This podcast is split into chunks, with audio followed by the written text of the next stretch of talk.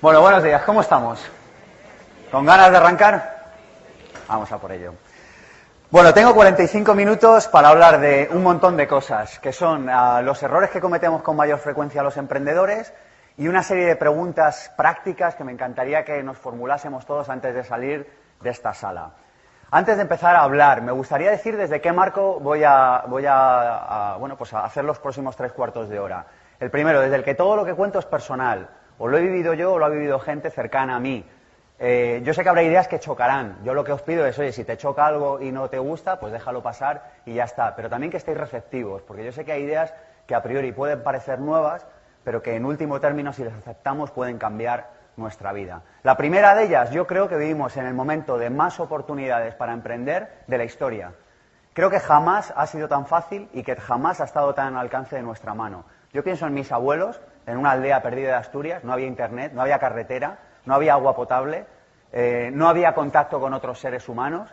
Yo pienso en hace 15 años, eh, donde, por ejemplo, todavía quedaban empleos estables. Hacerse emprendedor te jugabas algo, decías, bueno, si me hago emprendedor no tendré seguridad. Hoy ni siquiera hay eso. Y además, y os voy a formular una pregunta y os digo, ¿conocéis a alguien ahí fuera que tenga problemas? ¿Conocéis a alguien que tenga algún problema? ¿Sí o no? ¿Sí? Vale, genial. Mi siguiente pregunta es, si conseguís solucionarle esos problemas a otros seres humanos, ¿cómo os irá profesionalmente? Es fácil que nos vaya bien, ¿verdad? Eh, ¿Hay traducción? ¿Entendéis español? Porque... Vamos a ver, el punto de partida es el siguiente. Nos pagan por solucionar problemas. No te pagan por tener un título de la Universidad X. Nos aburre tu título. No nos pagan por tener un máster, nos da igual tu máster. Yo a mi gestor jamás le he preguntado dónde tiene un máster, no lo sé, me da igual, pero hace la declaración de la renta fantásticamente bien. Así que le tengo contratado. Es decir, lo que creo que tenemos que asumir es lo siguiente, es, si ahí fuera hay problemas y yo como profesional o como empresa consigo solucionarlos, antes o después me irá bien. Y esto es en lo que hay que poner el foco. Hay que dejar de poner el foco en la crisis, hay que dejar de poner el foco en lo que falta, en lo que no tenemos. Siempre va a haber un tío más listo, más alto, más guapo y con más dinero que tú. Siempre va a haber una situación posiblemente mejor. La única cuestión es qué hay hoy y con lo que tienes hoy cómo puedes salir adelante. Así que, primer punto de partida, jamás ha habido tantas oportunidades como hay ahora. Yo por lo menos no paro de verlas. Segundo, sin desarrollo personal no hay desarrollo profesional. Veníamos de una época, el siglo XX, donde la gente se sacaba un título y vivía de él 25 años. Hoy eso no va a ser posible, no va a seguir existiendo esa posibilidad. Es decir, hoy el siglo XXI nos exige, primero, que conozcamos cuáles son nuestros talentos, cuáles son nuestros dones y cómo podemos ponerlos al servicio de los demás. Es decir, ya no podemos seguir viviendo de esta manera en la que vivíamos, que decíamos, oiga, pues yo es que me dedico a esto, que no me gusta, trabajo. Esto lo hemos vivido, ¿sí o no? ¿No? Personas que trabajaban en organizaciones cuyos valores no compartían. Esto es trágico para una sociedad. No queremos eso. Es decir, el siglo XXI exige de nosotros que digamos cuál es mi don, cuál es mi talento y cómo lo puedo poner al servicio de los demás. Y esto es lo único que tenemos que focalizarnos al principio. Por lo menos ese es mi punto de vista y, desde el cual parto. Y desde ahí arrancamos un negocio y desde ahí nos obsesionamos por encontrar un modelo de negocio.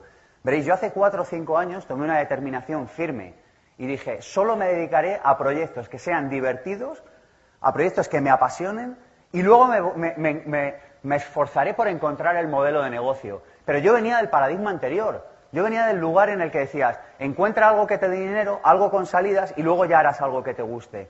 Yo digo exactamente lo contrario. Encuentra algo que te guste, encuentra algo que te apasione y necesariamente te irá bien. Porque al final el dinero es energía. El dinero va.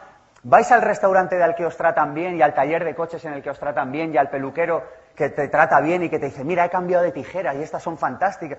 ¿No? O, a qué dentista vais? ¿Al que está alucinado por las muelas y los premolares?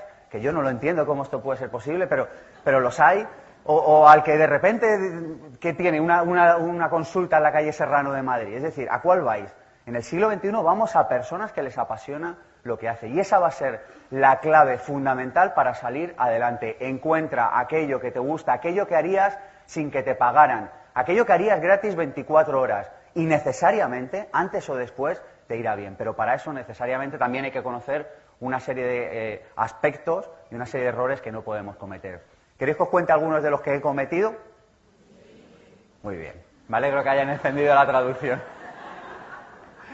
Bueno, fijaros, el ejemplo del águila. Yo cuando me enteré de lo del águila, eh, de cómo viven las águilas, para mí fue un gran descubrimiento, porque dije, mira, esto me ha pasado a mí, posiblemente le haya pasado a muchos seres humanos.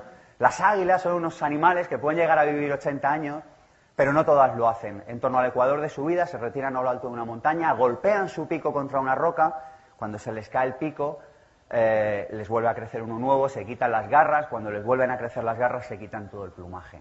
Imaginaros por lo que pasan las águilas. Por supuesto, no todas superan este intenso proceso de transformación, pero aquellas que lo hacen siguen volando majestuosamente toda la segunda mitad de su vida. Yo os pregunto, ¿somos como águilas? ¿Estamos dispuestos a quitarnos ese pico, esas garras y ese plumaje que nos impide seguir volando majestuosamente? ¿Estamos dispuestos a quitarnos aquello que nos está lastrando?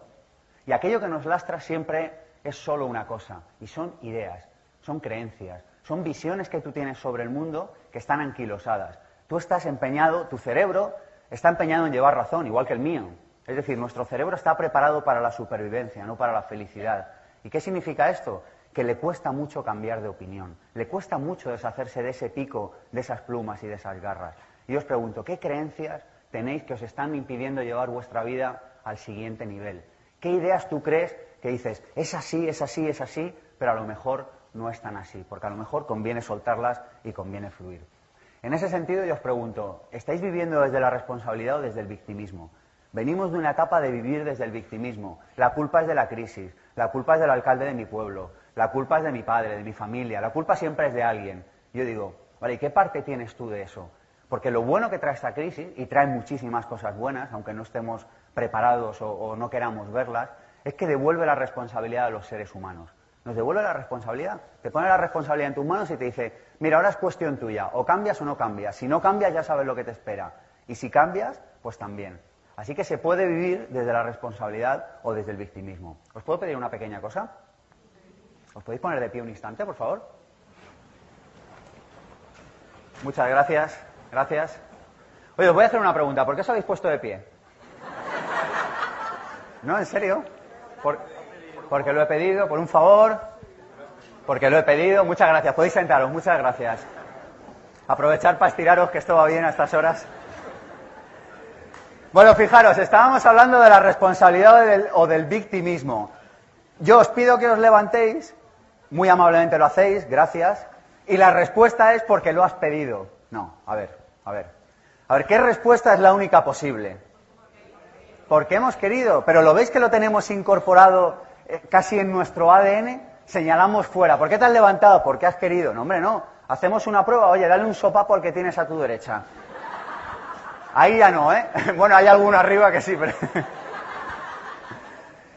Es decir, dejemos de señalar fuera. Te has levantado porque te ha dado la gana. Es que esa es la única respuesta posible. Y ante esto, ante cualquier circunstancia de la vida. Fijaros, ante cualquier circunstancia de la vida hay algo que podemos hacer y es darle prestigio al error. El error está desprestigiado. Vivimos en una. Yo viví un tiempo en Londres y allí eh, los proyectos que encontraban financiación es más fácil que encontraran financiación si la persona que lo promovía había fracasado, había quebrado alguna empresa. En España, si te va mal en algo, ¿qué te dicen? Hijo, ya te lo decía yo que te prepararas unas oposiciones. ¿Quién te mandó ir a buscarte problemas? Con lo fácil que podrías tener tú la vida entonces yo lo que os digo es, hay que prestigiar el error, hay que duplicar, fijaros lo que os propongo, duplica tu tasa de errores, equivócate el doble, eso sí, equivócate en cosas diferentes, pero haz cosas diferentes, embárcate en proyectos que no sabes dónde van a acabar. Yo creo que toda empresa y todo profesional, yo lo hago, debería dedicar una serie de horas al mes, yo le llamo, lo cuento en Vivir sin Jefe, yo le llamo proyectos locos. Por ejemplo, yo acabo de publicar un juego de mesa sobre emprendedores que han sido mis horas locas de los últimos eh, meses y casi dos años. Es decir, ¿nos podemos permitir emplear cinco o diez horas a la semana en un proyecto que no sabes dónde va a acabar, pero que si va bien será esto una palabra que para mí funciona mucho, que es la palabra wow? ¿no? Esto que dices, wow, cómo salga este proyecto. O sea, va, va a triunfar, va a romper la pana, o sea, va a ser bestial. Bueno, pues yo lo que os digo es, hay que dedicar horas a proyectos wow. Horas que luego algunos de ellos no llegan a buen puerto, pero los que llegan es fantástico. Y algunos no llegarán, y serán estos, serán los que te equivocas, los que te va mal. Pero aún así hay una salvación, y es esta pregunta, es decir, ¿qué puedo yo aprender de esto? Esa es una actitud de agradecimiento ante la vida, es una actitud de cambio, es una actitud de suceda lo que suceda en la vida, formularte esta pregunta. ¿Qué puedo yo aprender de esto? Y a las personas que trabajáis con personas que están buscando empleo o aquellos que estáis comenzando, una muy buena pregunta es esta. ¿Qué puedo yo aprender de esta situación? Porque el otro es seguir viviendo desde el victimismo. Y que habíamos quedado que queríamos vivir desde dónde? Desde la responsabilidad. Estabais atentos, ¿eh? Bueno, yo una pregunta que os lanzo ahí y es la de ¿qué es lo peor que te podría pasar? Para mí esta es una pregunta muy buena. Yo digo, hay buenas preguntas, buena vida. La calidad de tu vida va a depender de la calidad de las preguntas que te formulas. Y una muy buena pregunta es esta, es ¿qué es lo peor que te podría pasar? Yo cuando me lancé por primera vez a ser emprendedor, dije, oye, ¿qué es lo peor que me podría pasar? Digo, que no tuviera un duro, pero ni para comprar manzanas. Así que hablé con mi madre y le dije, digo, oye, si me va fatal, ¿me darás tapers? O sea, esto, esto es real, ¿eh? Y hablé con mis amigos más cercanos y les dije, oye, si me va muy mal, me invitaréis a una copa de vino de vez en cuando, a un cine una vez a cada tres meses y Venga, va, tira. Dije, vale, pues ya está, solucionado. Me hago emprendedor. ¿Qué es lo peor que me pueda pasar? ¿Que tenga que vivir de la caridad de, mis seres humanos cercanos durante un tiempo? Bueno, pues, pues, lo haré. Oye, mira, en la vida también hay que trabajarse el, aprender a recibir. Y lo hice. Al final, afortunadamente, nunca lo necesité. Pero la pregunta de, oye, ¿qué es lo peor que te puede pasar si arriesgas, si emprendes, si te embarcas en ese sueño que tienes? Y yo os propongo una nueva definición de riesgo, y es la posibilidad de recibir un resultado negativo irreversible. Porque fijaros que a veces hablamos de riesgo como, oye, es que es muy arriesgado, es que si meto 500 euros en tu empresa y te va mal, los pierdo. Bueno, macho, pero 500 euros te, van a desestabilizar la economía de aquí a los próximos 25 años. A lo mejor te lo puedes permitir, porque si va bien, ¿qué ganarás? Así que la pregunta yo creo que es esta, es ¿qué es lo peor que te podría pasar? Eh, ¿A qué te dedicas? Yo os, os, lanzo esta pregunta y os digo, ¿a qué os dedicáis? ¿Alguien me lo puede decir? ¿Em, ¿Estudiante? ¿Qué más? No salimos de ahí. Y aquí nadie se dedica a nada. Yo asistir a conferencias. Bueno, a mí me hace mucha gracia cuando yo pregunto a qué te dedicas, porque normalmente os tengo respuestas de lo más variado. Y yo creo que la única respuesta, o una de las pocas que en el siglo XXI habría que escuchar es, yo me dedico a empezar cosas. Fijaros, porque la gente dice, yo me dedico a sacar muelas, yo me dedico a cambiar ruedas de coche, yo me dedico a organizar eventos. Dice, ya, pero ¿quién empieza el evento? ¿Quién trae el coche al taller? ¿Quién, empieza a poner la clínica? Es decir, ¿a qué te dedicas? Y yo creo que en el siglo XXI todos, o parte de nuestra jornada laboral o anual o como queréis llamarlo, deberíamos tener unas horas dedicadas a empezar, a empezar cosas. Porque al final, los seres humanos que han llegado lejos profesional y personalmente son personas, pensadlo, que han empezado cosas que han empezado una religión, una tribu, una cadena hostelera, una empresa, que han empezado algo, no lo sé, pero han empezado cosas. Así que ante la pregunta ¿qué te dedicas? Una de las respuestas, como mínimo, debería ser yo me dedico a empezar cosas. Pero claro, esto es lo que hablábamos antes. Nuestro cerebro no está preparado para empezar cosas. ¿Por qué? Porque teme la incertidumbre. Tu cerebro teme la incertidumbre. Tu cerebro quiere que tú sobrevivas, no que seas feliz. Así que habla con tu cerebro, mejor hoy que mañana, y dile, oye, que quiero ser feliz, que no solo quiero sobrevivir, pero tu cerebro le da miedo la incertidumbre, la teme, la desprecia, no la quiere. Pero claro, cuando uno inicia cosas, necesariamente tiene que enfrentarse a la incertidumbre, porque cuando uno empieza algo, no puede saber cómo va a acabar. Y las personas que estén más preparadas para asumir la incertidumbre, les irá necesariamente mejor en este siglo que recién estrenamos. Bueno, ¿queréis que os cuente nueve errores que cometí uno por uno? Y bueno, y muchos más. En mis libros cuento muchos más, pero estos son como nueve significativos. ¿Vamos a por ellos?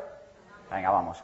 Bueno, el primero, actuar desde el miedo, no desde el amor. Yo digo que uno de los principales problemas que cometen los emprendedores, yo lo he cometido, a la que me descuido puedo volver a cometerlo, es el actuar desde el miedo. Fijaros, ante cada decisión que tomamos en la vida, lo hacemos desde el miedo o lo hacemos desde el amor. ¿Qué es hacerlo desde el amor? Es hacerlo por entrega a los demás, por entrega a ti mismo, por querer entregar un producto, un servicio o una experiencia mejor. ¿Qué es hacerlo desde el miedo? Es hacerlo desde el si no hago esto dejaré de cobrar, si le digo esto a este cliente igual me despide o me echa o vete tú a saber. Yo lo que digo es, actúa solo desde el amor y necesariamente te irá bien. ¿Por qué? Porque hoy ya ganas, porque la partida de la vida también es hoy. Dejemos el síndrome de la felicidad aplazada. Si no eres feliz hoy, no te engañes, no lo vas a ser dentro de 14 años. Es decir, para mí, yo cuando adopté este compromiso conmigo mismo y dije, solo me embarcaré en proyectos que me parezcan divertidos, Bueno, eh, lógicamente esto fue asociado a otra serie de decisiones. Una de ellas fue viviré por debajo de mis posibilidades durante un tiempo. Pero la idea es, dedícate a cuestiones que ames, a cuestiones que te encanten, a cuestiones que te levantes por la mañana, abras el ojo y digas, toma, ya ha amanecido. Pero, como, pero yo he vivido en el otro lado, en lo que en mi libro Sorprendedor llamo la isla de Apatia, esa isla en la que el principal valor es la conformidad y en la que son las ocho y media de la mañana y dices, madre mía, tendré que aguantar al señor este, que me contará hoy? Y este cliente pesado, nos suena esto, ¿verdad? Hemos vivido ahí, ¿verdad? Pues es que no tiene sentido, es que si no eres feliz ahora no lo vas a ser dentro de cinco años, por mucho que le des vueltas a este tema. Así que lo que digo es, céntrate solo en el qué.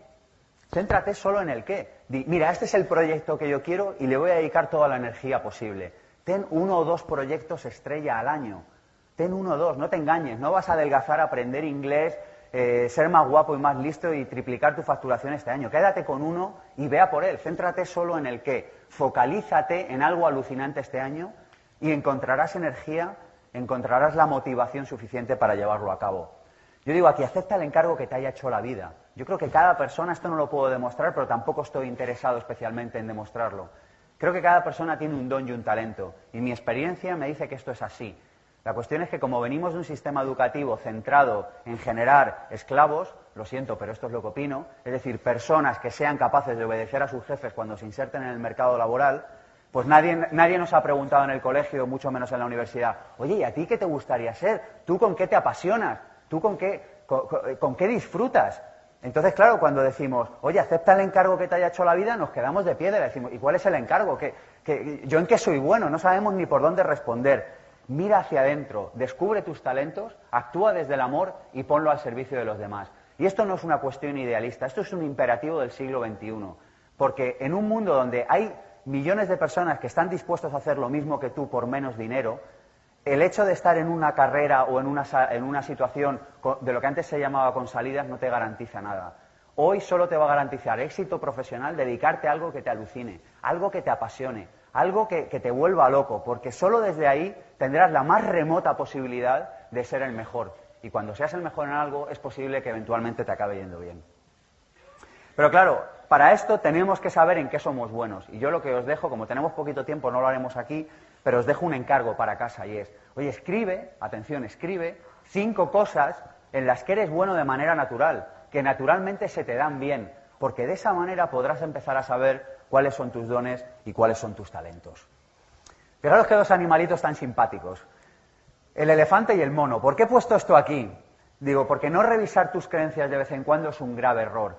Hay pocas, em, digamos, normas o pocas reglas que funcionen en mi profesión como coach de manera constante, pero una de ellas es la siguiente y es, los pensamientos son pronósticos del futuro. ¿Qué quiero decir con esto? Quiero decir que la manera, en la que la manera que tenemos de pensar y de enfrentar las situaciones va a determinar los resultados que obtenemos. Es decir, moléstate en descubrir qué creencias tienes sobre el mundo profesional, sobre el dinero, sobre las relaciones en las empresas, sobre cualquier aspecto de tu vida en el que tengas problemas. Fijaros, hay una cosa que no falla es, encuentra un aspecto de tu vida en el que tengas problemas. Uno, bueno, aquí no tenemos problemas, pero sabéis que ahí fuera la gente le va mal en algunas cosillas. Un aspecto de tu vida en el que tengas problemas, el que sea, y luego analiza las creencias que tienes a ese respecto. Y verás que normalmente lo que hay son creencias disfuncionales. Fijaros, los elefantes en los circos, yo cuando me enteré de esto me llamó mucho la atención. Los elefantes en los circos están atados con un cordelito que, hasta un caniche podría romperlo. La cuestión es, ¿por qué el elefante no se va del circo? Y es muy sencilla. Cuando el elefante es chiquitito, le atan con un cordelito, el elefante tira y se hace daño en el cuello. Así que se genera una creencia y dice, si sigo tirando, me haré daño en el cuello, y posiblemente muera. Así que deja de tirar, se genera una creencia y la creencia es no puedo con este cordelito. ¿Qué pasa? Que el elefante crece, pesa varias toneladas y con que tan solo decidiera irse del circo, el cordelito se rompería. Bueno, pues esto es lo que nos pasa a los seres humanos. Generamos una creencia en un momento determinado de nuestra vida y vivimos de acuerdo a ella posiblemente toda la vida. Y nos podríamos escapar del circo. El problema es que no lo hacemos porque no hemos decidido romper esa creencia. Y algo parecido le pasa a los monos, a los chimpancés. ¿Sabéis cómo cazan los monos en las selvas? ¿Alguien lo sabe? Les ponen una jaula y en la jaula hacen un agujero redondo y dentro de la jaula meten un eh, plátano. Así que el mono va por la selva, mete la mano, como el agujero es redondo, ¿lo veis? Le cabe el puño, agarra el plátano y cuando va a sacarlo, el plátano choca porque el agujero es redondo. ¿Y qué hace el plátano? O sea, bueno, el plátano no sé lo que hace, pero ¿qué hace el mono? El mono, en lugar de soltar el plátano y marcharse por la selva y vivir en la abundancia y darse cuenta de que la selva está llena de plátanos, ¿qué es lo que hace? Se queda ahí y se queda obsesionado y empieza, quiero mi plátano, quiero... ¿Os suena esto? Quiero un empleo seguro y estable, quiero un empleo seguro y estable. Y entonces, al final, te quedas anclado en una creencia y ¿qué es lo que pasa? Que te cazan. Es decir, modifiquemos nuestras creencias, seamos flexibles, seamos lo suficientemente humildes para decir, oye, igual no llevaba razón en esto, voy a probar algo nuevo, voy a hacer como si, si no queréis cambiar del todo, por lo menos probar al como si, voy a hacer como si esto fuera de una determinada manera diferente. Y os lanzo una pregunta, digo, todas las células de tu cuerpo cambian cada siete años. La persona que hoy está aquí en este escenario hablando, es decir, yo, hace siete años ni una sola de mis células era igual. Es decir, ¿han cambiado mis creencias? Y yo os lo pregunto, y digo, oye, ¿han cambiado tus creencias? ¿Estás en constante movimiento o te agarras a una idea como el, el mono al plátano en la selva? Solo cambiando nuestras creencias cambiaremos de vida. Solo cambiando de creencias cambiaremos de acciones. Y solo cambiando de acciones cambiaremos de resultados. ¿Cuáles son las tres palabras más peligrosas? Yo cada vez que las oigo me salta una alarma y me siento como los bomberos. Me dan ganas de tirarme por la barra e ir corriendo a solucionar el incendio. ¿Cuáles son esas tres palabras? No puedo, no quiero, pero eran tres, ¿eh? ya lo sé, son tres palabras que si las repites muchas veces te tienes que descubrir a ti mismo. Dices, si, si he dicho ya lo sé varias veces en el último mes, voy mal, o sea, me irá mal seguro. ¿Por qué? Porque no lo sabemos. O sea, lo más probable es que no lo sepas. Os invito a cambiar, a dudar hasta de la duda, a cuestionar vuestras creencias. Y por supuesto a no creeros nada, ni lo que digo yo, ni lo que dice la tele, ni lo que diga nadie. Es decir, prueba, experimenta, coge alguna idea de las que te doy aquí yo, de las que darán otros ponentes posteriormente, y pruébala, experimentala, llévala a la práctica. Pero dejemos de vivir con creencias que a veces son anquilosadas y están ancladas al pasado. Fijaros, otro de los errores clave. Yo este le he cometido también. Yo, yo, me los pido todos. Me hace una ilusión hablar de los errores porque digo, digo, ya como he salido de estos, estoy por lo menos en trámite de salir, pues como que hace ilusión plantearse objetivos realistas. Yo me, recuerdo a mí mismo sentado el 2 de enero, así con cara sesuda en la mesa, diciendo, este año voy a escribir objetivos realistas. Entonces, ¿qué pasa con los objetivos realistas? Que te desestimulan. O sea, el 4 de enero estás aburrido. Porque levantarte el 2 de enero y decir, este año ganaré 612 euros brutos en 12 pagas, porque eso es muy realista, eso no, eso no le motiva a nadie. Sin embargo, si tú te levantas el 2 de enero y dices, este año voy a hacer un programa de desarrollo personal en prime time. Este año voy a hacer un juego de mesa. Este año voy a... Y, empiezas a lucubrar proyectos que sean locos. ¿Qué es lo que pasa? Que da el 6 de enero y dices, pero ¿cuándo arranca, ¿cuándo arranca España? Que yo quiero empezar ya a trabajar. Es decir, arrancas con fuerza y con ganas. Pongo este ejemplo, el ejemplo del arquero. ¿Por qué? Porque el arquero, ¿por qué da en el centro de la diana? Porque se concentra, porque tiene un solo foco, un solo target. Y os digo, ¿hacemos lo mismo en nuestra vida? O vamos cambiando? Porque muchas veces yo oigo a personas que dicen, oye, es que no me salen los proyectos adelante. Y yo lo que oigo es, digo, mira, es como si una mujer llegue y dice, oye, es que estoy, llevo dos meses y medio embarazada y no doy a luz. dice, ya, pero es que, es que lleva su tiempo. Concéntrate, focalízate en el, eh, eh, eh, en el centro. Entonces, no te plantees proyectos realistas, planteate proyectos locos, pero apunta, focaliza toda tu energía en ese solo objetivo. Y yo os invito a que lo escribáis, no ahora, os lo dejo de deberes para casa, de deberes, ¿cómo suena esta palabra? Mejor de deberes para el recreo, que escribamos tres objetivos de algo que quiera ser, de algo que quiera hacer y de algo que quiera tener para este 2012. Es decir, escribe objetivos no realistas, planteate por una vez, por lo menos en tu vida, la capacidad de soñar más allá de los límites de tu cerebro, de los límites de cristal que en muchas ocasiones vemos. Haz cosas locas, sal de tu zona de confort, arriesgate, pero planteate objetivos que te estimulen lo suficiente como para levantarte con ganas. Es que si no, no hay manera, si no, no hay manera, de verdad. No encontramos la motivación salvo que encontremos objetivos con sentido. Y vamos a ver una manera de establecer buenos objetivos. ¿Conocéis este coche? ¿Sabéis cómo se llama? El Smart, ¿verdad? Bueno, pues fijaros, para plantearse objetivos es muy sencillo. Tienen que ser la S de específicos, algo concreto. La M de medibles, tienen que tener un pequeño número, algo medible, porque si, si dices, oiga, que quiero ser más feliz el año que viene, eso es un objetivo, eso es una declaración de intenciones, a lo sumo, tienen que ser medibles. La A es de alcanzables, tienen que ser alcanzables, porque si te planteas una cosa demasiado, demasiado loca, lo más probable es que desistas. pero ha de ser retadora, porque si es demasiado alcanzable, eh, deja de ser retadora. Y esa es la R de retador. Y por último, T, acotados en el tiempo. Un objetivo siempre lo acotas en el tiempo. Así que si dices cualquier cosa que no incluya estos, eh, estas características, no es un objetivo, es una declaración de intenciones, que está muy bien, pero que no es lo que pretendemos. Necesitamos escribirnos los objetivos. Fijaros que la mayoría de las personas, bueno, aquí no, ¿eh? pero ahí fuera, en la calle, la mayoría de las personas pasan más tiempo, y a mí esto me parece trágico, yo de verdad que me, me hierve la sangre, pasan más tiempo buscando vuelos baratos en Internet que escribiendo sus objetivos para este año. ¿Sí o no? Es decir, vamos como vacas sin cencerro, vamos sin objetivos. Es como si cogiéramos el coche y dijera, oye, me dan una vuelta y no sabes ni a dónde vas. Y esto es lo que nos pasa, porque no escribimos nuestros objetivos.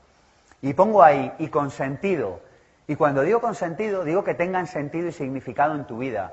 Yo durante años he sido muy fanático de escribir los objetivos y hace unos años me di cuenta de una cosa.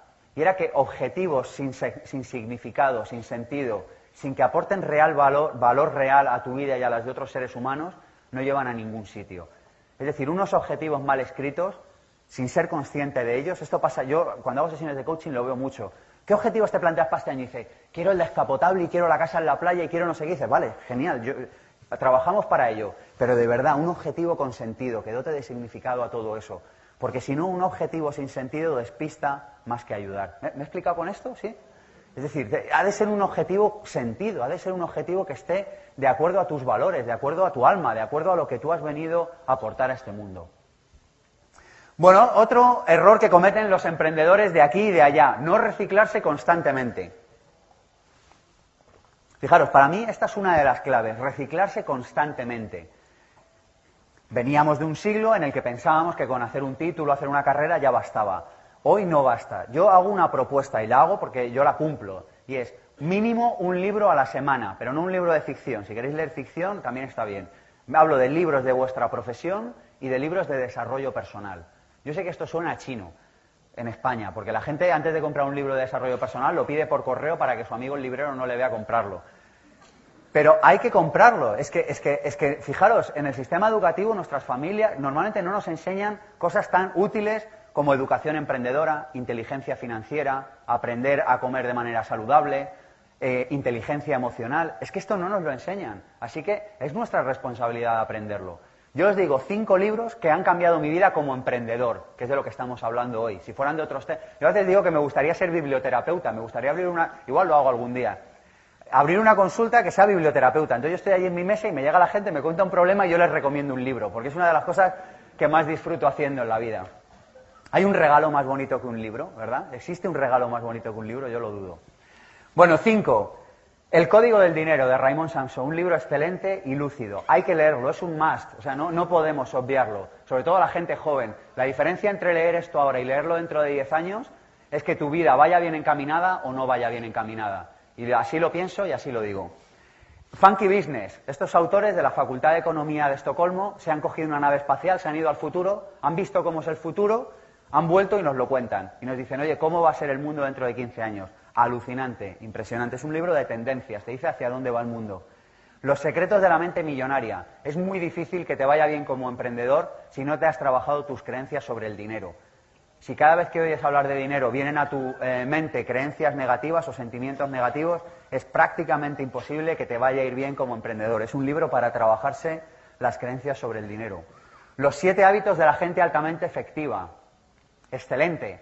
Eh, anhelo el, el, mundo en el que este libro se enseña en las escuelas. Habla de los siete hábitos que tienen las personas que consiguen resultados en la vida.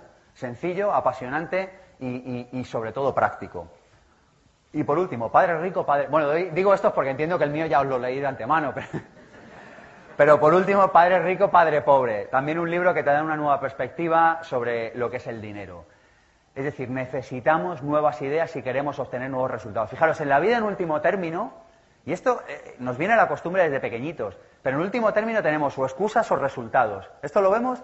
No dice, oye, mira, me ha ido muy bien en esto, o no, es que verás la situación económica, este cliente, que. Es decir, o excusas o resultados. Si queremos resultados, de verdad no nos queda otra que estar en un proceso constante de formación continua. Es decir, leer un libro por semana, asistir a cursos, a buenos seminarios. Yo lo hago, ¿eh? O sea que. Bueno, ¿nos acordamos de este señor o copiasteis ese día en el examen de la facultad? ¿eh? ¿Quién es? Carlos Marx. Fijaros, Carlos Marx tenía razón en varias cosas, pero por lo menos y definitivamente en una. Dijo que habría un momento en el que el proletariado haría una revolución y ostentaría los medios de producción social. ¿Os acordáis de esto? Bueno, pues ese momento eh, Carlos Marx tenía razón. Ese momento ya ha llegado. y es hoy.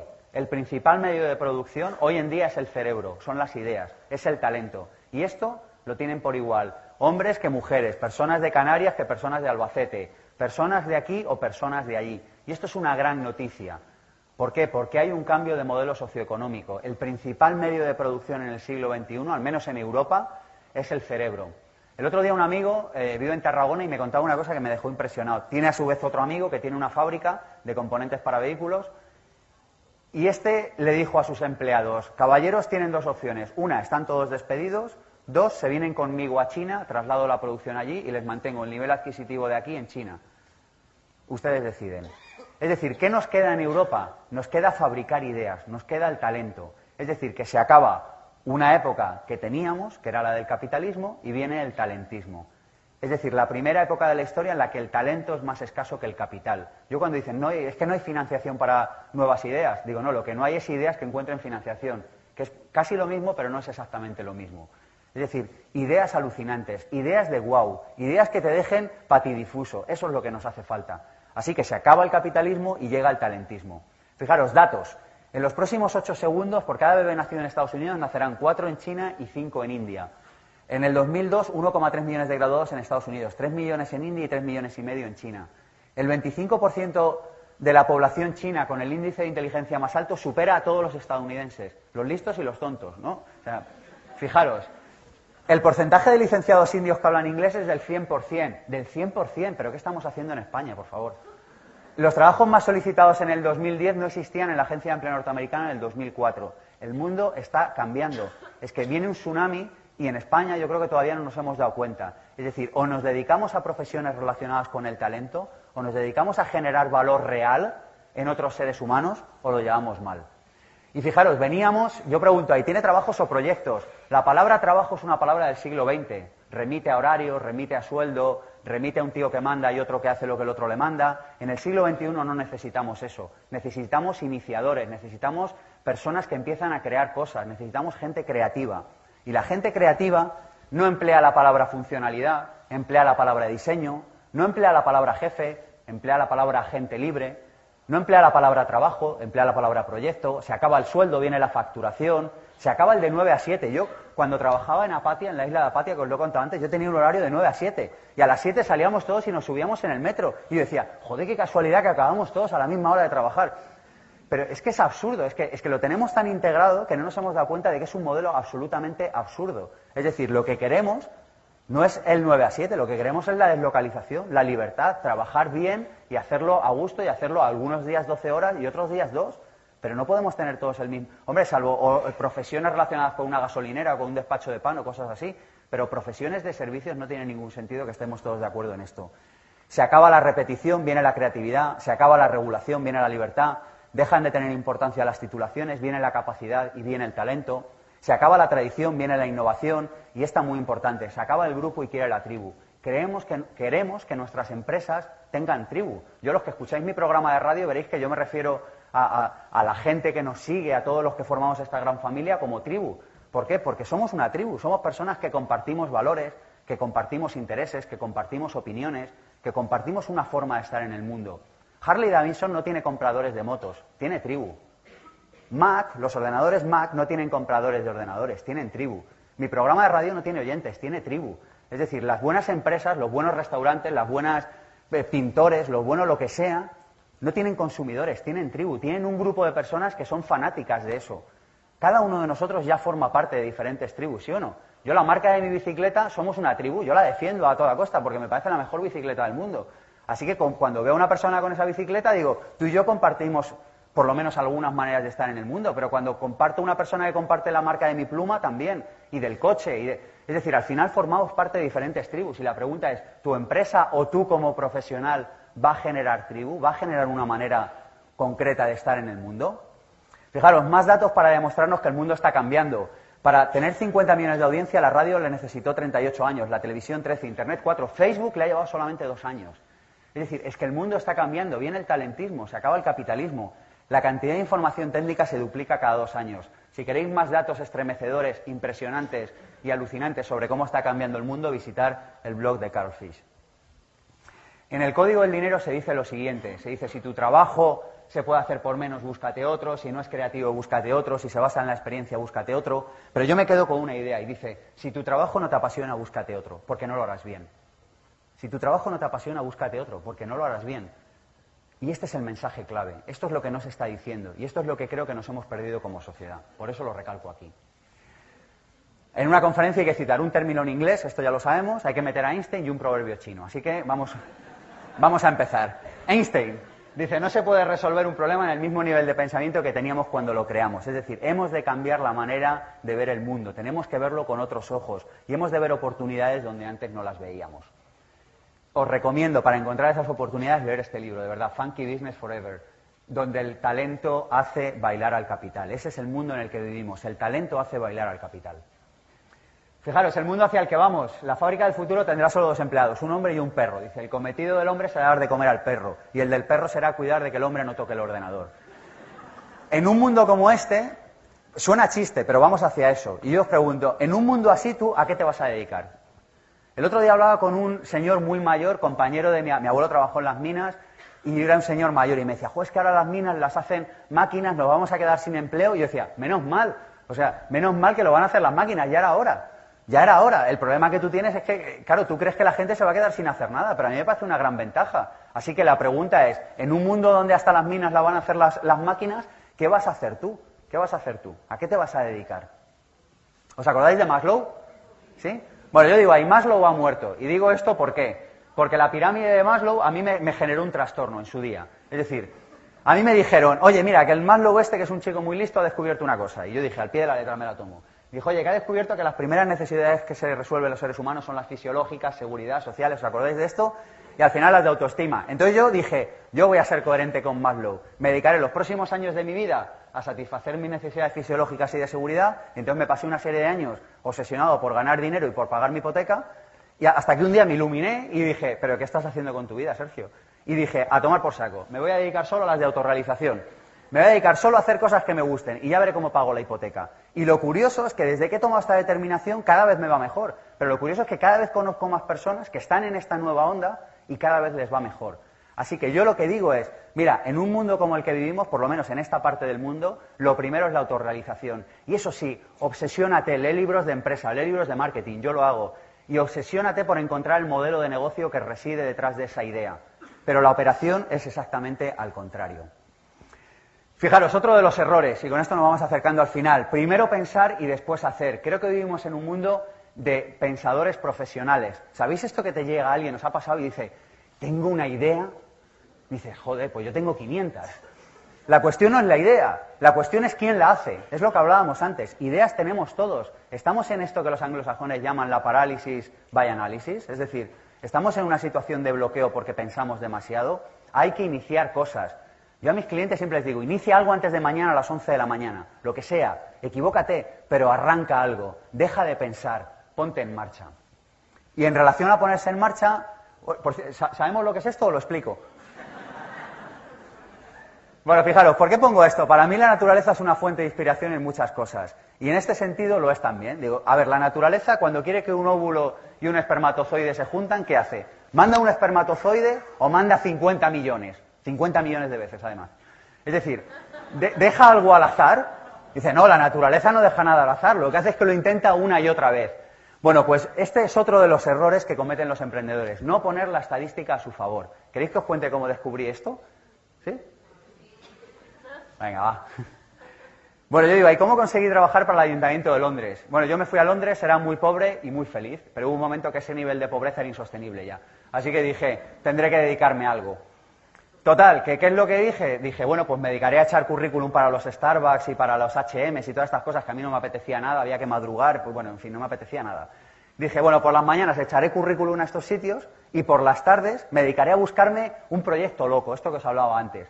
Así que, ¿qué es lo que hice? Me cogí todo el listado de ayuntamientos de Londres, sabéis que en Londres está como dividido, son treinta y pico, y empecé a llamar uno por uno. Yo había acabado la carrera un mes y medio antes, había estudiado francés por aquello de ser diferente, con lo cual no tenía ni puñetera idea de inglés. Me escribí un texto en inglés y me, puse a llamar a todos los ayuntamientos y me ofrecía como asesor de comunicación, como consultor de comunicación. Así que un día me descolgó el teléfono un señor que, yo creo que, que, dijo, ven a verme mañana. Así que yo le fui a ver, me habló una serie de cosas que no me enteré muy bien porque yo no hablaba mucho inglés, y eso sí, le entendí, me dijo, ¿puede usted empezar mañana? Y le dije, of course. Total, que 48 horas más tarde, allí estaba yo para el asombro de mi familia, de mis amigos que sí que entraron en el H&M y en estos sitios, y, para el propio asombro mío, que yo iba allí y decía, ¿habrá una cámara oculta aquí o qué? Y descubrí este principio, el principio de... Porque claro, ¿quién se tomó la molestia de llamar a todos los ayuntamientos de Londres un día tras otro, dejarse un dineral en teléfono? Bueno, pues yo lo hice porque dije, es que no me apetecía nada hacer lo otro. Y entonces descubrí esto que, ha sido tan importante en mi vida, y es poner la estadística a mi favor. Cuando publiqué mi, primer, mi segundo libro, hice exactamente igual. Me fui a una librería, me cogí todos los editores y empecé por el A y acabé por la Z. Y cuando llegué a la Z y nadie me había publicado, volví a la A y acabé en la Z. Y al final, en el cambio este, hubo uno que, le dieron palpitaciones y debió decir, este muchacho no me va a dejar de llamar hasta que le publique. Así que al final conseguí, y yo les decía, oye, pero que es que tengo un bestseller, es que no lo entiende, que es que está perdiendo una oportunidad. Y le volví a llamar a los dos meses. Es decir, descubrí el poder de la ley de probabilidades. Y esto que suena chistoso, pero es que es verdad. Con mi programa de radio igual, he ido tres años emisora por emisora en España. Pero claro, vete tú a ofrecer un programa de desarrollo personal. Dicen, pero tú, chaval, no sabes hablar de fútbol o de coches o de algo así más normal. ¿Y qué pasó? Que al final hubo un día que alguien dijo, venga, va, aunque solo sea por quitármelo del medio, le vamos a dar una oportunidad. Por favor, poner eh, la ley de la estadística, la ley de probabilidades a tu favor. Para mí es algo fundamental en mi vida. O sea, mi vida no se podría explicar sin este, sin este descubrimiento que hice. Así que os invito a que lo sigáis porque sé por experiencia que funciona. Os hago una pregunta y os digo, ¿quién de vosotros sabe hacer una hamburguesa mejor que McDonald's? Va. ¿En serio? ¿Y entonces por qué no tenéis un McDonald's? Vale, y ahora os hago una pregunta y os digo, ¿y quién la vende mejor que McDonald's? Los emprendedores no entendemos que no basta con hacerlo bien entendemos que tenemos que saber vender. Fijaros, os doy una herramienta que ha marcado la diferencia en mi vida. Pain, Gain, Claim. Es sencillísima. Detecta un problema. El pain. Es decir, oye, estás cansado de, tienes problemas con, te ocurre frecuentemente que. Gain. ¿Te gustaría que, te imaginas si fuéramos capaces de solucionar? ¿Me explico? ¿Sí? Relacionado con tu producto. Claim, oye, ¿cuándo arrancamos? Déjame una tarjeta, te llamo, esta es mi super oferta del día de hoy. Esto vende, lo sé por experiencia, os lo garantizo. Es decir, es tan sencillo como eso, pero ¿qué pasa? Que conoces a alguien y te dice, ¿y tú a qué te dedicas? Y empieza, bueno, pues verás, yo es que soy abogado, tengo el despacho en la calle del PET número 17, sexto A, entonces me licencié en el año 81, por la Complutense, eso sí. Te caes dormido al suelo dices, y empiezas a pensar y dices, ¿tengo lechugas para la ensalada de hoy? Y pones así cara de, ¿sabes? Como cara de Homer Simpson, así como, jaja. Pero, pero tú ya estás pensando en otra cosa. Sin embargo, si una persona te llega y te hace una pregunta retadora y te dice, oye, ¿te ha pasado alguna vez que te has apuntado a un curso y te has aburrido hasta, hasta roncar? Sí, me ha pasado. ¿Te imaginas ir a un curso que te despertara y que además te diera las claves para triplicar la facturación en tu negocio? Qué interesante. Sígueme contando. Es decir, tenemos que aprender a formular preguntas interesantes. Y esto vale para los que buscáis empleo eh, suerte por cierto, como para los que sois emprendedores, es decir, pain, gain, claim, buscar la manera de cómo ayudar a la otra persona. Y eso es tener el foco en el cliente, el foco en la otra persona. Fijaros, todas las tradiciones espirituales del mundo lo dicen. Dice, el que quiera recibir tiene que empezar dando. Pongamos el foco en la otra persona, pongamos el foco en lo que gana la otra persona, no en lo que gano yo en este proceso de venta. Y esto tenemos que entrenarlo mediante una herramienta que es el elevator pitch. Yo en mis talleres, en mis seminarios lo entreno continuamente y lo hago porque me parece fundamental. Al final todos somos spots andantes, somos spots con patas. Es decir, te encuentras ahí y te dice, oye, ¿tú a qué te dedicas? Y tienes que ser capaz de explicarle en pocos segundos a qué te dedicas. Así que hemos de entrenar esta habilidad, buscar información en Internet y entrenarla. ¿Por qué? Porque si la entrenemos, seremos una buena marca personal. ¿Sabéis lo que son las marcas blancas, verdad? ¿Sí? ¿Cuánto cuesta una marca blanca en el mercado? ¿Cuánto cuesta? Poco. ¿no? Nada, muy barata. Yo os pregunto, oye, una marca blanca, una marca, vamos a poner yogures, yogures marca blanca, ¿te envenenan? ¿Te matan? ¿Te intoxican? Bueno, por tanto los puedes comprar, pero son muy baratos. Fijaros, cada profesional del siglo XXI, salvo que se demuestre lo contrario, es un profesional marca blanca. Es decir, sabes que no te intoxica, sabes que no te envenena, sabes que más o menos está homologado, pero no tiene marca, no te ofrece un valor añadido diferencial. Así que yo os digo, oye, ¿en qué te diferencias tú del resto? Porque si no te diferencias, eres marca blanca. Y si eres marca blanca, ya sabes cuánto te van a pagar. ¿Cuánto? Poco. Dos libros para entender esto. Tribus, de Seth Godin. Todo lo que escribe Godin es fantástico. Yo como escritor me maravillo. Digo, porque que saques un libro bueno al año, vale. Que saques dos libros buenos al año siguiente, vale. Pero que hagas esto durante diez años seguidos, dices, pero, pero ¿cómo lo consigues? Seth Godin es un gurú de los pocos que se merecen este nombre. Y su libro Tribus habla de esto estupendamente. Y 50 claves para hacer de usted una marca. Vales lo que vale tu último proyecto. Fijaros, qué idea. Vales lo que vale tu último proyecto. Los seres humanos del futuro, las marcas personales del presente y del futuro tienen proyectos. Así que la idea es, no digas que tú trabajas en... Yo cuando me preguntan a qué me dedico, yo les hablo de proyectos. Les digo, pues mira, el libro y el juego del sorprendedor, el proyecto de radio, eh, los talleres low cost de desarrollo personal. Les hablo de diferentes proyectos que tengo en marcha. Pero yo no digo mi trabajo es. Es decir, ¿cuál es tu último proyecto? ¿En qué proyecto apasionante te has juntado con otra panda de zumbaos? Porque esto, por cierto, sobre todo para los más jóvenes, ¿eh? buscaros zumbaos. O sea, los realistas los queremos en la oficina del INEM o del... nosotros queremos juntarnos con zumbaos. Que cojas y le digas, oye, mira, voy a hacer esto y te diga, y te doble la apuesta y te diga, ¿solo? Y diga, joder, yo que pensaba que estaba loco.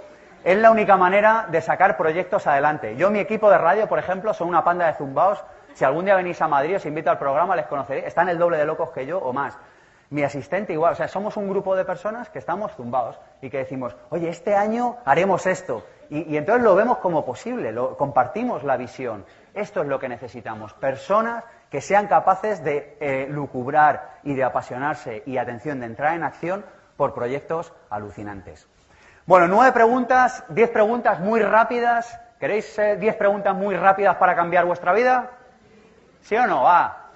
Venga, va. Bueno, la primera, ¿en qué medida lo que ofrezco es mejor que hace seis meses? ¿En qué medida lo que ofrezco es mejor que hace seis meses? Si no sabes responder a esta pregunta, dentro de otros seis tendrás un grave problema. No va a durar más. Fijaros, ¿conocéis Bill Gates, el, chico de los ordenadores que no funcionan? Este señor dice, en, en su junta de accionistas, siempre dice, estamos a 18 meses de la catástrofe por primera vez igual está en lo cierto. Pero lo que digo es, si Microsoft es una empresa que está siempre a 18 meses de la catástrofe, ¿cómo estamos nosotros, pequeños emprendedores? Es decir, seis meses. ¿En qué has mejorado tu producto, tu servicio, tu profesionalidad en los últimos seis meses? Obsesiónate por hacerlo mejor cada día. Segunda pregunta, ¿esto que te preocupa es un problema o un síntoma? Fijaros, la mayoría de las personas se dedican a resolver síntomas más que el problema. Ejemplo típico, eh, mi problema es que no tengo dinero. ¿Conocéis a... No, aquí no, ¿eh? Pero ¿conocéis a alguien que esté en esa situación? Sí, ¿verdad? Mi problema es que no tengo dinero. Y digo, no, eso es un síntoma. Es como si dice, mi problema es que me duele la cabeza. Y dice, no, tu problema es que te bebiste ayer una botella de whisky y tienes una resaca de impresionante. Ese es tu problema. Entonces tienes que ir al problema, no a la consecuencia. Y yo os pregunto, ¿ese problema que creéis que tenéis es el problema o es el síntoma? ¿Es el efecto de un problema más grave? Normalmente suele ser un problema de creencias, o algo más profundo. Tercera pregunta, ¿cómo puedo entregar, fijaros, eh, más valor a más personas? Muchas empresas se empeñan en, entregar más valor al mismo número de clientes y les va un poquito mejor. Hay otras empresas que entregan el mismo valor a más personas y les va un poquito mejor. Yo creo que la clave es obsesionarte por encontrar la manera de dar más valor a más personas, de generar un producto wow que llegue a cada vez más personas? Y esta es una muy buena pregunta. Busca la manera de ayudar a muchas personas. Otra, ¿qué problema soluciona exactamente tu empresa o tú como profesional? ¿Qué problema solucionas exactamente? Exactamente es, si tienes un restaurante no me digas que das de comer. Dime que das la mejor comida ecológica vegetariana a partir de las doce y media de la mañana en el barrio de no sé qué. Lo que sea, pero dime exactamente qué problema soluciona tu empresa. Si no lo sabes, Fijaros lo que os digo, si no sabes qué problema solucionas, tienes un grave problema. Clave 5, ¿estás seguro de que tu problema es el sector? Oigo continuamente personas en, todos los emprendedores con los que me encuentro a lo largo del año que dicen, es que mi problema es el sector. Y yo tiendo a decir, no, el problema no es el sector, el problema serás tú o tu empresa o la manera que tienes de organizarte. Y yo os digo aquí, mira, repetid conmigo, el éxito se relaciona más con cómo lo hago que con qué hago. Más con cómo lo hago que con qué hago. El éxito es cómo lo haces. Es decir, el sector da exactamente igual o da casi igual. La cuestión es cómo lo haces. ¿Lo haces de una manera diferente, apasionada? ¿Te mueres por aportar valor a tus clientes? Esa es la pregunta. Clave 6. ¿Eres un experto en problemas imaginarios? Vivimos en una sociedad experta en problemas imaginarios. Nuestro cerebro está continuamente resolviendo problemas que aún no existen. Yo lo que os digo es, concéntrate solo en problemas que tengas. No permitas que tu energía se disperse. Pero ¿cuántas horas al día pasamos resolviendo un problema que aún no se ha planteado, que aún no existe? Esfuérzate en resolver los problemas que tienes, que seguro que tienes alguno que otro, y hazlo bien. Y ya está, y no pierdas energía. Clave séptima, fundamental. ¿Cuál es mi prioridad hoy? Antes de abrir el email por la mañana, fundamental. Escribe cuál es tu prioridad ese día. Di, hoy tengo que acabar esta tarea. Yo la de hoy ya la sé cuál es. Espero que me dé tiempo en el avión a concluirla. La cuestión es, levántate por la mañana y di, esta tarea, una sola, la tengo que acabar. Y el resto del día dedícate a los asuntos, al email, al teléfono, a la gestión diaria. Pero cada día acaba una tarea, cada semana acaba una tarea y cada año ten un proyecto estrella y tu vida cambiará radicalmente. La mayoría de los seres humanos no sacan un proyecto estrella al año, ¿sí o no? Es así. Con que saques un proyecto estrella al año durante los próximos cinco años, tu vida habrá, dado un cambio radical y drástico. Clave nueve. Fijaros esta niña cómo mira, ¿la veis? Digo, ¿eres popular o eres tú mismo? Para mí la clave es ser tú mismo. O sea, deja de ser popular, deja de intentar caerle bien a los demás. Te tienen que mirar con esta cara. Yo cada X tiempo digo, ¿Hace cuánto que no me miran con una cara así como de alucine? ¿no? Yo hace poco he lanzado los talleres low cost de desarrollo personal y dije, llenaremos auditorios. Y le dije a mi equipo, algún día llenaremos el Palacio de los Deportes. Entonces incluso hay gente que parpadea así y dice, el Palacio de los Deportes. Dice, pero si eso es para fútbol. No, no, pero va a ser para desarrollo personal de aquí a poco tiempo y tal. Necesitas que te miren con cara así como de, de pero ¿de qué está pensando este insensato? Esta vez te irá mal, ¿sabes? En el fondo, esto es lo que necesitamos. Así que lo que os digo es, ¿eres popular o eres tú mismo? ¿Eres popular o eres tú mismo? ¿Estás buscando la aprobación de los demás o eres tú mismo? Y si eres tú mismo, antes o después te acabarán mirando con esta cara. Y para acabar, ¿estás agradecido o agradecida con todo lo que te sucede? Esta es una de las claves para que nos vaya bien en la vida, como emprendedores, como empleados, como seres humanos, como lo que queramos. Hemos de estar agradecidos. Primero porque estamos vivos y estamos aquí. Porque la mayoría de nosotros estamos sanos y los que no lo estamos tenemos acceso a médicos, a sanidad o a lo que sea porque tenemos gente que nos quiere, porque tenemos talentos y dones únicos, porque vivimos en países donde podemos llevarlos a cabo, por mucho que se empeñen en contarnos lo contrario en los medios de comunicación, porque tenemos muchísimo por lo que estar agradecido. Y la energía de la vida es así, cuando tú estás agradecido, la vida te da más, te da más y te da mejor. Y vivimos en un país, y gente que venís de fuera lo conozco menos, pero me imagino que es igual en otras partes de Europa, vivimos en un país de profundos insatisfechos, de profundos desagradecidos. Yo, mira, el otro día colaboro en una tertulia en Protagonistas, en, Protagonistas Madrid, y el otro día me encendí en una tertulia porque digo, pero vamos a ver, ¿pero cómo podéis estar hablando de crisis si yo sé que tenéis unos cochazos aquí abajo impresionantes? Es que lo sé porque os he visto en el aparcamiento y, coméis tres veces al día y tenéis familias, es que, ¿pero qué, me estáis contando? Hemos de estar agradecidos. Yo personalmente estoy agradecido por todo lo que me pasa en la vida, por todo, absolutamente por todo. Y me lo tomo como manera de vivir porque además eso me permite estar feliz, estar consciente y estar viviendo el aquí y el ahora de una manera muy diferente. Y para acabar, nada cambia por leer un libro o escuchar una conferencia, ni siquiera tan buena como esta, ¿eh? o sea, no cambia nada. Cambia cuando entramos en acción. Así que os pido 20 segundos de reflexión individual, cada uno consigo mismo, que escojáis una sola idea. ¿Cuántas he dicho? Una. Una y comprometeros a hacerla antes de mañana a las 11 de la mañana. Eso es todo. Oye, llamaré a alguien, haré esto, haré aquello, compraré este libro, hablaré con no sé quién y le propondré tal. Una sola acción. Una, unos segundos de reflexión, que también va a haber un poquito de silencio, ¿verdad? Después de un rato de...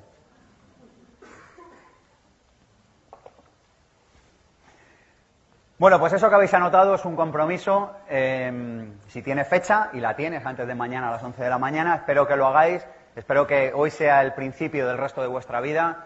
Os deseo una vida llena de oportunidades, llena de felicidad. Yo, por mi parte, os espero aquí en pensamientopositivo.org. Es el núcleo central de todos mis proyectos. Ahí tengo información sobre los talleres low cost, sobre la radio. Si alguien viene un sábado a Madrid y quiere venir en directo, está invitado, que nos escriba y le enseño la radio y vemos cómo lo hacemos.